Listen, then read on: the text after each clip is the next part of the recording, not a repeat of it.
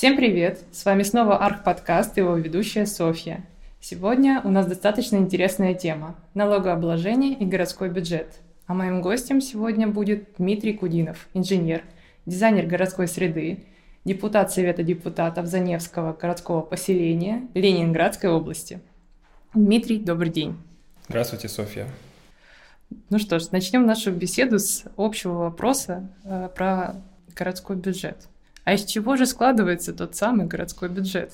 Ну, э, давайте для начала тогда определим, что, в принципе, налоговая, налоговая тема – это достаточно широкое пространство, в котором можно э, рассматривать разные вопросы. И вот если мы говорим конкретно городской бюджет, то мне для начала хотелось бы определить тогда, что у нас есть э, разные уровни управления – и города тоже бывают разными. Э, в части того, что ну, если мы представляем ну, Россия как это государство, то есть есть, э, говоря, допустим, на языке налогов, да, у нас есть федеральный бюджет, федеральное управление, у нас есть региональный бюджет, региональное управление, и дальше у нас типовая ситуация – это муниципальные районы, внутри которых есть муниципальные образования. Э, соответственно, в этих муниципальных образованиях могут быть деревни, села, поселки, города.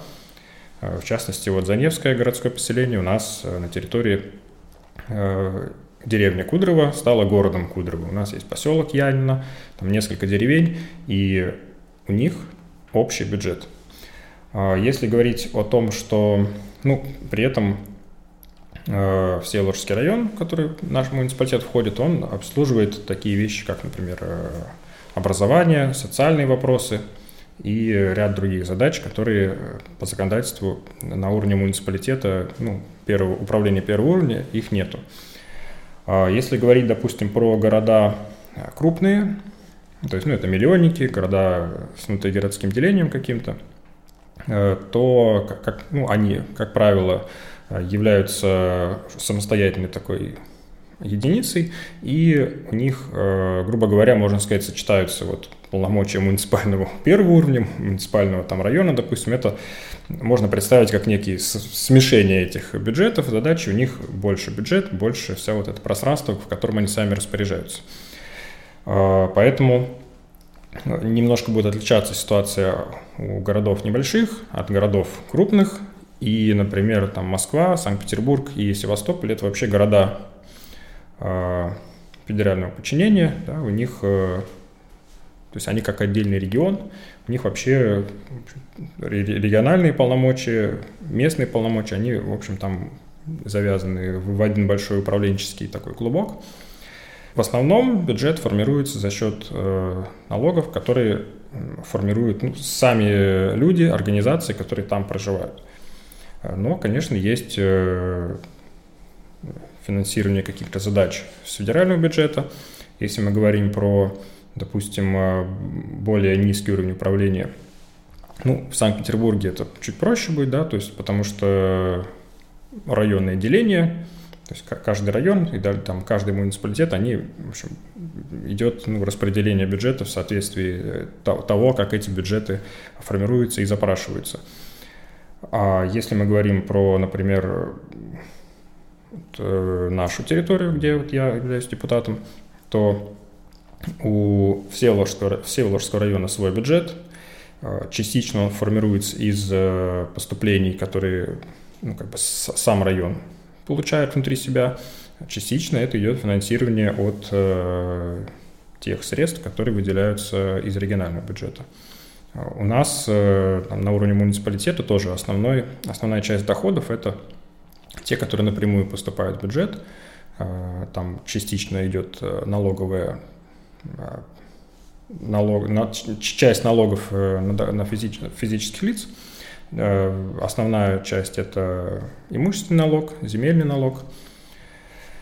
Э, но все равно, значит, если мы говорим о том, что есть какие-то региональные программы софинансирования там проектов, ну, как пример, допустим, будет сейчас комфортная городская среда у многих на слуху, то такие вещи финансируются из бюджетов, э, там, федерального бюджета, регионального бюджета, тоже ну, в соответствии с программами, которые существуют.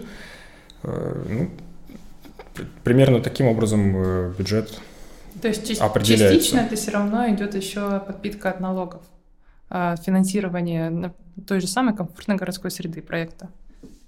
Ну, допустим, комфортная городская среда, она, опять же, финансируется не просто так. То есть есть Минстрой, который занимается этим направлением. Соответственно, у них есть некий, ну, опять же, там в деталях вот эту часть я не, скажу, я могу там, допустим, в, в общих принципах, да, то есть, но суть в том, что есть э, определенный бюджет, который вот запланирован на, допустим, 2022 год. И муниципалитеты, города, регионы, которые, ну, регион формирует заявку от региона, да, то есть а, собирает да, и, и подает уже на федеральное финансирование, это как бы распределяется, и, в общем, так формируется конкурсная такая процедура. Да? То есть не, не каждый проект получает финансирование, есть некая конкуренция за вот это финансирование. Ну и, опять же, вот на интервале последних нескольких лет это показывает ну, качественный рост проектов благоустройства. А вот вы упомянули земельный налог. Это значит, что у всех, у кого есть земля, забирается налог. А что же тогда делать э, жителям городов, мегаполисов, которые живут в многоэтажках? Как у них взимается этот налог? Э, ну, это имущественный налог. То есть э, за квартиру, допустим, есть налог. Mm-hmm. Если я проживаю, где бы я ни проживал, имущество вот такое, ну, как существенное, то есть там, на автомобиль, например, да, мы тоже платим налог.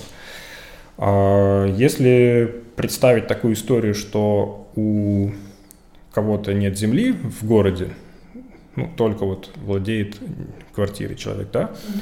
то здесь тоже можно посмотреть так, что, вообще-то говоря, многоквартирный дом, как правило, находится на земельном участке. На земельном mm-hmm. участке есть определенная кадастровая стоимость, и, ну, собственно, так налог и проявляется.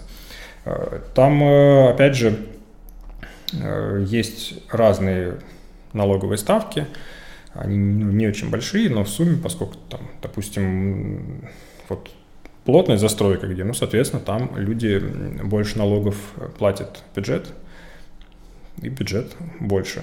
Но опять же, здесь э, не получается так, что, э, грубо говоря, есть какая-то территория, на которой мало налогов, но бюджет необходимо как-то пополнять. Это предусмотрено. То есть есть, допустим, ну, выравнивание бюджетов. А, на уровне Ленинградской области, к примеру, э, существует так, что есть ну, бюджеты муниципалитетов, которые э, чуть более эффективно наполняются, чем в среднем. И, соответственно, от них идет перераспределение бюджетов в сторону муниципалитетов, которые, которым немного не хватает налогов, которые mm-hmm. они получают. Я поняла. То есть, получается, мы все так или иначе платим э, имущественный налог, правильно? Да, обязательно. А куда потом могут пойти эти деньги? Ну вот э, на финансирование проектов, на бюджет. Могут ли наши налоги содержать, например, э, парки, парковки, канализацию, я не знаю, уборку мусора? Обязательно, естественно, могут и должны. Но опять же, вот э, я, может быть, там второй раз сделаю акцент, что есть несколько уровней управления. Можно вот грубо их определить, как, допустим, э, государственные, ну давайте, государственные, региональные полномочия, полномочия управления, я вот так вместе соберу. Э, суть в том, что у нас есть органы власти, и органы местного самоуправления. Вот как бы для себя я, когда вот начал в этом разбираться, я просто определил, что есть вот государственные вопросы, ну, значительную часть из которых решает э, управление на уровне региона, субъекта Российской Федерации. А есть э, территориальное управление. То есть, допустим, на уровне вот там, Заневского муниципалитета, да, то есть есть муниципальное образование, есть муниципальный район. Они как бы вместе вот эти территориальные полномочия осуществляют. И э, муниципальное управление муниципального района, оно как бы там существует отдельная администрация, но э, органы власти формируются из муниципалитетов. Совет депутатов Всеволожского района формируется из представителей э, Советов депутатов органов вот, муниципального управления. И, значит, э, касаемо налогов, да, вот смотрите, мы э, на самом деле платим, то есть, ну, как бюджет не только из налогов формируется. То есть есть доходы, которые государство просто зарабатывает, да, то есть у нас есть, э, ну, допустим, э, сырьевой, э, сырьевой доход.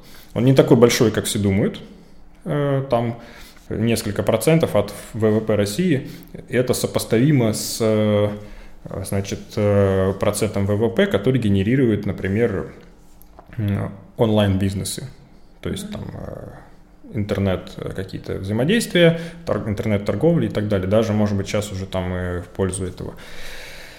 И когда мы, допустим, вот платим налог на квартиру, в принципе, он не такой большой.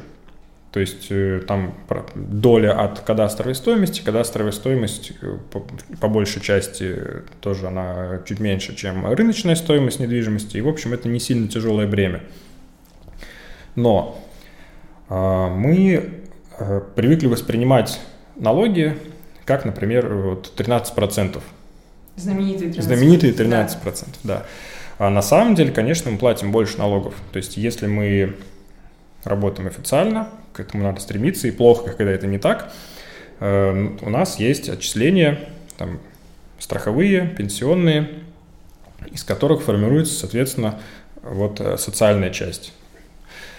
А, если мы говорим про товары, у нас есть налоги тоже здесь, да, то есть налог на добавленную стоимость, допустим. НДС тот самый. НДС, да. Ну, там э, это скорее относится, к, в принципе, к экономическому взаимодействию, то есть НДС не, не финансирует, как бы, да, там нашу урбанистику, но в любом случае я к тому, что есть вот группы налогов, которые мы не особо замечаем, такие вещи, как, допустим, э, там транспортные налоги. Э, акци, ну, акцизы, есть у нас акцизные товары. И, в принципе, это э, ну, такая серьезная экономика, в которой есть много разных в общем, разных источников поступления. И опять же, кому будет интересно, э, ну, понятно, сейчас мы, наверное, не будем цитировать там дос, дос, дословно бюджет, но вот просто на сайте правительства, ну, в любом поисковике можно забить, там, бюджет Российской Федерации на 22 и планы 23-24 года. Там к заседаниям Госдумы ну и для всех остальных тоже опубликовано подробное, подробный буклет, там где-то порядка 65 страниц, где расписано ну, все основные моменты, как вот федеральный бюджет формируется, на что тратится и так далее. Но там, как правило, не будет урбанистики. То есть там, что делать? Да, что, что же делать? Если мы пойдем на уровень региона, то, конечно, там уже появляются, допустим, комитеты по архитектуре и градостроительству, комитеты по жилищно-коммунальному хозяйству, но, как правило, они занимаются, опять-таки, вот централизацией каких-то задач, в принципе, которые, то есть, там, контрольная деятельность, э, там, софинансирование каких-то проектов, тех же проектов благоустройства и так далее. Но ключевая э, задача вот, э, территориального управления – заключается в том, чтобы как раз э, налоговые поступления, которые вот формируют бюджет, расходовать оптимальным образом. А как это просчитывается или выясняется, как же оптимально расходовать налоги? Ну, если мы опустим такую вещь, как э, надзорную деятельность, да, то есть понятно, что все бюджеты, они проверяются, ну, утверждаются, проверяются, там есть публичные слушания. Вот у нас, например, публичные слушания начала декабря назначенные по бюджету муниципального образования на 22 планы 23-24 года, а, то вот как узнать, хорошо используется бюджет или плохо? Но самый первый способ – это посмотреть, на вообще есть изменения или нет. Потому что, например, есть такие бюджеты, как-то мне было интересно, я смотрел бюджеты некоторых крупных городов. А, например, э, там бюджет Челябинска – это в районе 40 миллиардов рублей. Там бюджет Казани, по-моему, когда я смотрел, был там порядка 32 миллион, миллиарда рублей. Угу. Это не самые маленькие деньги, из которых э, очень большая часть идет на содержание той инфраструктуры, которая уже существует. То есть это там, те же дороги, те же парки, тот же транспорт. Поддержание в рабочем виде, состоянии, да? Да, угу. это необходимо, потому что, ну, очевидно, как бы инфраструктура не бесконечна, ее нужно поддерживать в рабочем состоянии, иначе она очень быстро приходит в негодность. Так вот, если посмотреть город, абсолютно любой город, абсолютно любую территорию, в которой там, не знаю, разбитые дороги, ямы, не горит освещение, там, допустим, не занимаются развитием транспортной инфраструктуры, безбарьерной среды, то можно сделать очень простой вывод, а вообще насколько качественно расходуется бюджет. И э, как раз-таки, поскольку по закону территориальное управление, ну, органы, местного, органы местного самоуправления работают по как бы, задачам, которые фактически ставит население. Там есть достаточно четкие формулировки. Например, у нас в уставе, в нашем муниципальном образовании, там хорошо прописано, что в общем, жители – это приоритет. Через э, обратную связь, через обращения, через там, какие-то публичные слушания, через просто личные встречи, телефонные звонки, такой обмен информацией сообщают, есть такая-такая проблема – и, конечно, человек, который принимает решение, видит, допустим, раз ему сообщили 2, 3, 4, 5, он такой думает, угу, мне нужно уделить этому внимание. И уже, соответственно, бюджет, ну, как, не резиновый, конечно, да, но его можно перераспределять. Зачастую бюджет не особо любят перераспределять. Допустим, ну, та же урбанистика, сделать красивые парки, сделать красивые там какие-то улицы, это тоже стоит денег. И может так казаться, что, допустим, бюджет уже израсходуется полностью.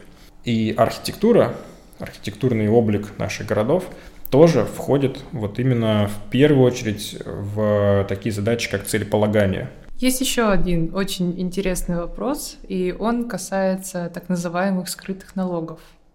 Налоги, которых мы не замечаем. Вот э, если мы берем ту же самую заработную плату и говорим, что э, тот самый налог 13%, если мы потом э, начнем расписывать его, то там окажется другая цифра.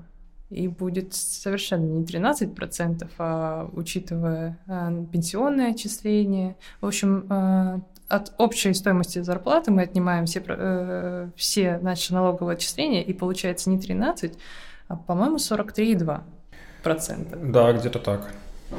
Ну, там мы о- об этом не знаем. около 30% идет вот э, это бремя, которое мы оплачиваем как социальное, там, пенсионное, медицинское. На что еще у нас есть такие скрытые налоги? Ну, смотрите, э, тут на самом деле мне кажется, что у нас есть такое привычка у многих – а когда вот э, у нас было плановое управление, экономика Советского Союза, то подразумевалось, что за человека обо всем подумали. И все окей, да? А, значит, э, сейчас на самом деле это не так. 13%, вот когда я вот живу такой среднестатистической жизнью, то есть хожу на работу, я вижу, что я заплатил 13% со своей зарплаты. А, работодатель, ну, если, опять же, это белая экономика, как это должно быть, видит совсем по-другому, да, действительно, он к нашей белой, ну, к нашей зарплате чистыми, да, накидывает еще 50% сверху. И получается, что, допустим, если кто-то зарабатывает 50 тысяч рублей в месяц, к примеру, да, и это белая зарплата, то работодатель на самом деле в своей экономике закладывает там, да, 75-80 тысяч рублей. Но э, это как-то еще можно проследить. Но есть э, расходы, которые мы действительно вообще особо как-то... Ну, не замечаем. Да, то есть мы даже не то, чтобы мы не замечаем, мы не замечаем, что они на самом деле находятся под нашим контролем. И даже я бы не сказал, что это налоги. Я бы сказал, что это, в принципе, а, такая часть вот жизни социально-экономической нашей модели, которая из, из, из как внимания многих людей ускользает. Самый яркий пример с которым я столкнулся вот уже придя на выборы, да, и войдя в Совет депутатов нашего муниципалитета, это жилищно-коммунальное хозяйство, которое относится к содержанию собственного дома – мы каждый месяц, если, ну, люди, которые платят за там, квартиру свою, либо там как-то там, не знаю, снимают, оплачивают какие-то коммунальные расходы, мы платим на самом деле немаленькую сумму. Угу. Это, ну, к примеру, допустим, вот у нас в муниципалитете за содержание дома, там, ну, опять же, сам дом это решает. А, там общество правильных собственников, управляющая компания, все это там взаимодействует. Ну, порядка там 35 30, 35, 40, там, в зависимости от дома и ну, как, там, как, какие решения они принимают, какие услуги они сами себе назначают. А, значит, порядка 35-40 рублей с квадратного метра за содержание дома. Угу. И плюс еще оплата, вода, отопление, освещение. А, теперь сейчас мы еще отдельно оплачиваем, э, э, как он называется там, бытовые отходы. А парковка? Ну, за парковку вообще нас не принято платить. А платим ли мы за нее вообще? Ну, подразумевается, что налог на автомобиль, он не просто так появился, а все-таки, когда мы платим налог за автомобиль, э, то ну, как бы подразумевается, что автомобиль перемещается по территории и ухудшает, допустим, экологию вредными выбросами. Подразумевается, что он катается по улицам и занимает пространство, то есть это некая такая модель, да, которая а, как бы взимает вот, нагрузку, да, с, ну, как с отдельно взятого человека, э, деньги, плату за то, что человек нагружает всю систему. Mm-hmm. Это хороший пример с парковками, да, потому что, например, у нас не принято платить за, допустим, стоянку автомобиля. Мы хотим, чтобы нам на улицах на всех хватало парковочных мест. Их уже давно понятно, что в любом крупном городе их не хватает и не может хватить просто по геометрии. Но, тем не менее, многие люди, может быть, даже большинство, продолжают считать, что э, значит, кто-то обязан для них построить отдельно взятую парковку, чтобы он там свой автомобиль запарковал. И это как раз вот дискуссия внутри общества. А, а хотим ли мы так жить? Мы можем посмотреть на чужой опыт и сказать сами себе, елки-палки, а давайте мы лучше будем развивать э, общественный транспорт, и тогда на автомобиле каждый день или там вообще ну, с какой-то регулярностью будут ездить только те, кому это действительно необходимо. Практика показала, что города, которые идут этим путем, проблему вот, перенаселения территории автомобилями успешно решают. Потому что если мне автомобиль не нужен, я на нем ну, либо я его продаю, либо не покупаю, либо, допустим, езжу на нем не каждый день. Но, опять же, это все, допустим, ну, в цене на бензин учтено. Опять же, да, вот, э, сырьевой сектор, он не просто так пополняет экономику, он в том числе и пополняет экономику, потому что там учтено налоговое бремя, достаточно серьезное. То есть литр бензина содержит в себе еще стоимость налогов, правильно? налога на автомобиль. Мы, мы платим э, за бензин, сколько сейчас он стоит? Я просто на каршеринге езжу, поэтому... В районе 50 поэтому, рублей за литр. Ну да, в районе 50 рублей, да, где-то. То есть это мы платим не 50 рублей, там, условный «Газпром», а мы платим совокупную там, да, вот, э, себестоимость, которая в том числе включает вот это пополнение бюджета. Но я почему сказал про оплату своего жилья, угу. Значит, э, в представлении многих кажется, что это навязанная плата, от которой невозможно уйти, уйти никому. Да, никак уйти. Но даже, допустим, если мы представим, что это навязанная плата, ну да, в жилищном кодексе там да, прописано, что мы все это делаем, то контроль-то за этими расходами находится в, в силах и в полномочиях каждого отдельно взятого человека не управляющая компания а, а, отдельно взятого дома пришла и управляет, потому что она главная. А по закону, ну да, там часто бывают махинации. Это вообще сегмент, в котором из-за, может быть, низкой правовой грамотности в среднем э, людей очень легко и многие этим пользуются, как бы, ну, там, может быть, делать не совсем правильные вещи с точки зрения того, что деньги собирать, а работу особо не делать. Это все частные организации, которые приходят управлять домом. Но управление дома – это полномочия самих жителей. Любой житель может инициировать общее собрание собственников с, с абсолютно любым вопросом. Э, инициирует, может инициировать, допустим, общее собрание собственников и решить, что я хочу, там, не знаю, посадить деревья во дворе. Пожалуйста. Хочу сменить управляющую компанию, ради бога. Не то чтобы это скрытый налог, но это расход, который мы привыкли, что ну да, он есть, да, но мы не, не осознаем зачастую, что как бы качество э, трат э, этой, качество этих вот затрат находится в нашей зоне ответственности. Опять же, вот экология. Ну, можно тратить чуть меньше воды. Можно поставить энергосберегающие лампочки, платить меньше денег. Можно, в конце концов, э, интересоваться разделом сбором отходов. Да, на данный момент мы платим фиксированную сумму за сбор бытовых отходов. Но если мы будем продолжать, ну, а уже много активистов э, занимается раздельным сбором отходов, если мы будем, в принципе, меньше мусора генерировать, а делать больше перерабатываемых источников отхода, мы будем, очевидно, улучшать э, вот эту экономическую ситуацию, экологическую, в принципе, вот эту инфраструктуру. И да, мы будем в конечном итоге меньше платить за утилизацию нашего мусора. То есть получается, придомовая территория, она э, тоже подвластна, грубо говоря, жителям этого дома, и они могут на ней э, делать какие-то свои э, задумки, решения воплощать. Подсадить тот же самый, я не знаю, цветник, садик, огород, выложить там э, брусчаткой или какой-то плиточкой тропинку, это все в их силах и в их возможностях, правильно? То есть они сами а, вольны это делать. Более того, э, только жители и вольны это делать. Э, не в плане своими руками, ну, это тоже можно делать, если люди договорились между собой, mm-hmm.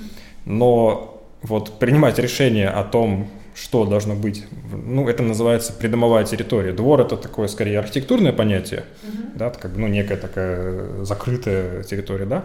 Есть понятие придомовая территория. Это то, что находится на земельном участке, а, на котором стоит дом и то, что входит в общедомовое имущество. То есть как бы совместное пользование а, жителями дома чего-то. Самое интересное, что, что сам дом тоже находится в общедомовом, в совместном пользовании. Э, вот мы, ну, любой человек, который есть право собственности на квартиру, он может свои документы посмотреть, и на самом деле там не написано, что ему принадлежит э, квартира номер такая-то. Ему написано, что там написано, что ему принадлежит э, одна, там, не знаю, тысячная доля дома. И, допустим, фасады, стены, это все общее. И нам принадлежит часть дома, а, ну, как а, размежеванная, там, да, на кадастре у нас отмечено, что вот, ну, отдельное помещение, да, вот мы им пользуемся, это наша, наша собственность вот в этих границах. Размежеванный на кадастре, это значит план участка, мы его режем на маленькие кусочки, и какой-то кусочек принадлежит нам. Правильно? Ну да, но в, контексте дома на кусочки порезан сам дом. Угу. Если, если, если, вот воспользоваться этим примером, да, то вот есть город, да, он разрезан на много-много маленьких кусочков. Часть этих кусочков принадлежит государству, часть кусочков принадлежит городу, часть кусочков принадлежит там муниципальным образованиям, допустим. Э, ну, часть находится в частной собственности физических и юридических лиц. А вот вы говорили о том, что э, нужно повышать уровень э, грамотности населения в области законов. А как читать те самые законы? Ох, это на самом деле очень хороший вопрос. Э, ну, как, наверное, нужно начать с того, чтобы захотеть их читать. А, я вживую сталкивался с такими примерами, и вот к людям, которые скажем, пошли этим путем, я вот, э, ну, безмерное уважение испытываю, потому что это непросто. А, ну, у меня просто были, были, были инциденты, то есть общение с людьми, которые говорят, у нас в доме проблемы. То есть там управляющая компания плохо работает, что-то там еще какие-то э, со снабжением ресурсами какие-то проблемы. И я говорю, я вот вам сейчас посоветую, там то-то, то-то, то-то. Опять же, мы там будем, останемся на диалоге, на контакте. Но я говорю, пожалуйста, начните читать жилищный кодекс. Это огромный совершенно талмуд, в котором написано много того, что неприятно читать. Но начинаешь в этом копаться, и ты такой думаешь, елки-палки, я и так плачу кучу денег, ну что должен в этом разбираться? Что, почему, почему, не, почему не может быть э, какой-нибудь хороший управляющий дом, который совсем разберется? Который, Проще заплатить и успокоиться, Который да? деньги получает за это, это его работа, да. Mm-hmm. А управляющий дома не всегда будет хороший. Управляющий дома не всегда сам эти законы прочитает. У нас э, вот законодательный такой законотворческий язык, это скорее такой можно, вот как я представляю, как язык программирования. Они зашифровывают, получается, в законе целый код?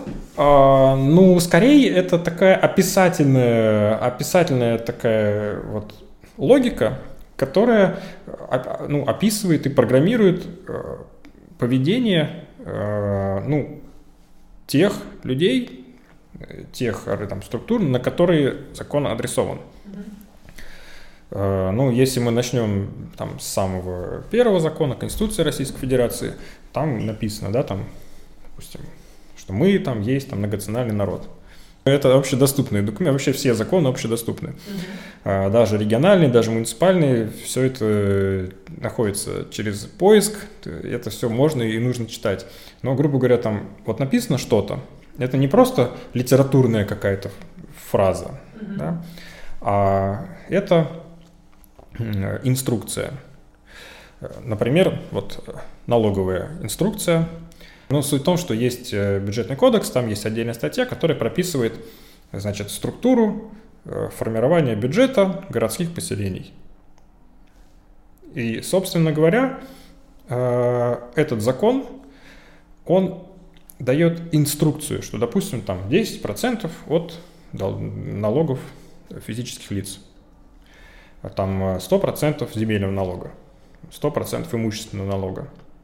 Это не конкретный порядок действий, это инструкция уже, допустим, для региона, уже для, там, ну, там какие-то подзаконные акты могут быть, но, допустим, вот на уровне региона читают закон, трактуют, для чего нужны законодательные собрания, допустим, региона, для чего нужно правительство региона, для того, чтобы они взяли этот закон и написали для своего региона уже чуть более подробную инструкцию. Они пишут, комитет такой-то берет налоги, не знаю, там, отсюда-то и там перекидывает их туда-то.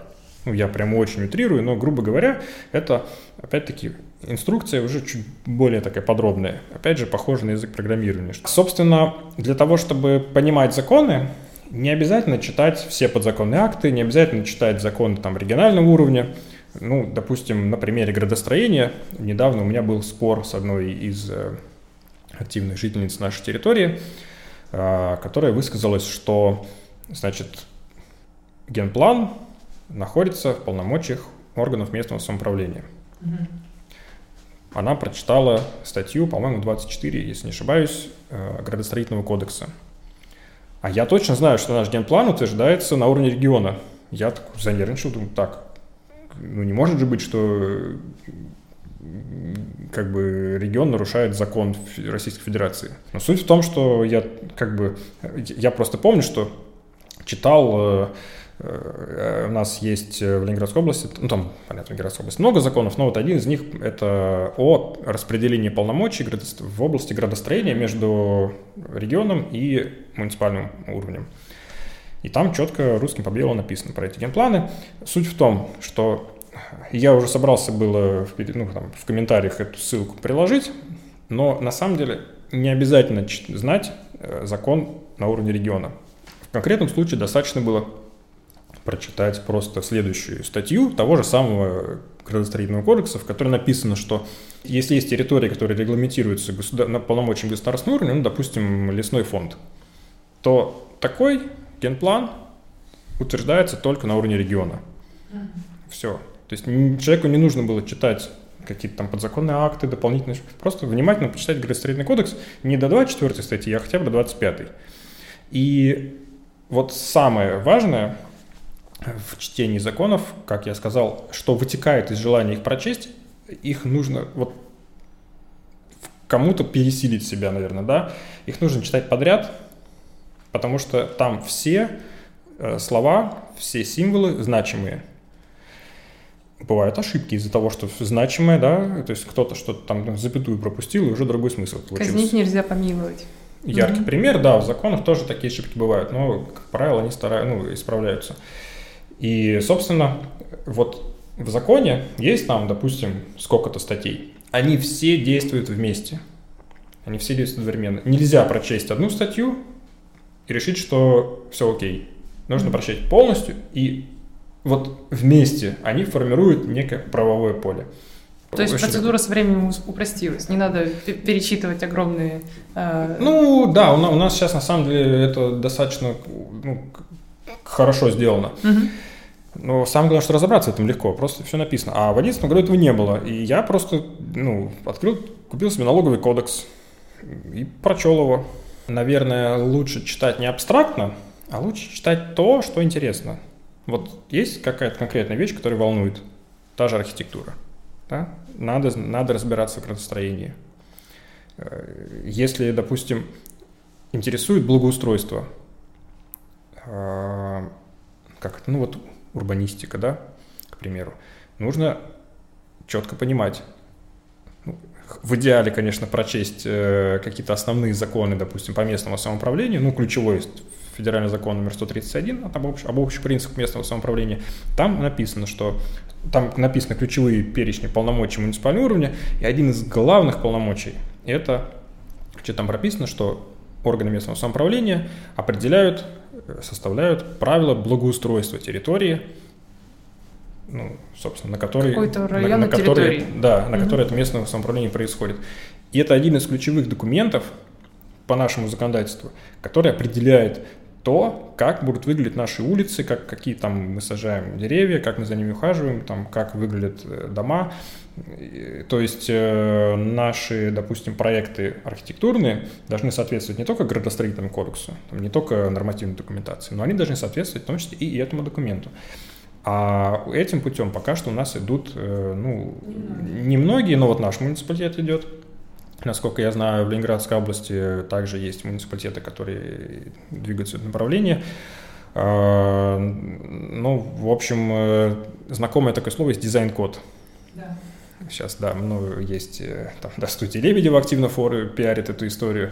Но чаще всего это просто там относится, ну, как подразумевая такую вещь, говорят там вывески, не знаю, там внешний вид, там рекламы какой-нибудь. А на самом деле в первую очередь. Это прописывается в, в этих самых нормативных документах вот, органов местного самоуправления. Вы могли бы посоветовать какую-то литературу, которую вот можно сесть или даже нужно сесть и почитать? А, ну, смотрите, поскольку все-таки у нас ограниченный формат, э, я могу попробовать несколько интересных там изданий, которые я считаю любопытными для ознакомления, порекомендовать, и вы можете их там, ссылки на них, допустим, разместить у себя при Это... публикации. Это было бы чудесно. Спасибо вам большое за увлекательную беседу. А я напоминаю, что с нами сегодня был Дмитрий Кудинов. А с вами прощаюсь я, Софья, ведущая Арх подкаста. До новых встреч!